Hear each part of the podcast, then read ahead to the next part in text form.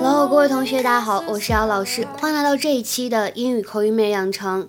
那么在今天的节目当中呢，我们来教会大家如何使用英语来描述两个人长得非常像。You can't tell them apart; they are like bookends. Completely identical. You, you can't tell them apart. They're like bookends. You can't tell them apart; they're like bookends. You can't tell them apart; they're like bookends.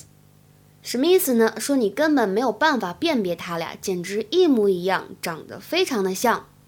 在这句话的朗读过程当中呢，我们注意一下两点。首先，第一个就是这个 can't，它的话呢读作英式发音，读的是长元音的 r，can't can't。美式的发音呢读的是梅花音的 a，就会变成 can't can't。还有就是末尾这个单词 bookends。bookends，大家要注意一下，这里的话呢，末尾的 ds 字母组合发的是 z 的音，不要读成 ends 或者 ends 都是不对的。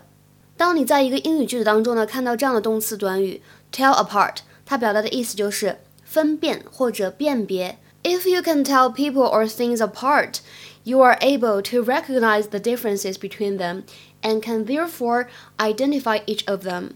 比如说，我们看下面这句话：Can you tell the twin sisters apart? 你能够辨别得出来这一对双胞胎姐妹吗？那为什么这个妈妈她说 they're like bookends？什么叫 bookends？表示的是书立或者书挡，就是大家平时把书竖着放在桌子上，又害怕它倒过来， 然后呢就会把两边怎么样呢拦起来，让它不要倒，这个叫书立或者书挡 bookends，bookends。Because most bookends look the same，因为大部分的书立或者书挡呢，它长得是完全一样的，所以在这里的话呢，可以把它理解成为一个名誉。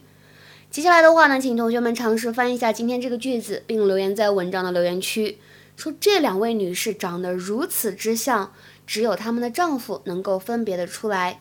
那这句话应该如何使用英语来表达呢？期待各位同学的回复。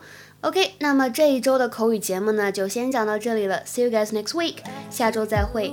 大家不要错过了我们周末公众号的这个英语新闻的推送。拜拜。Waiting for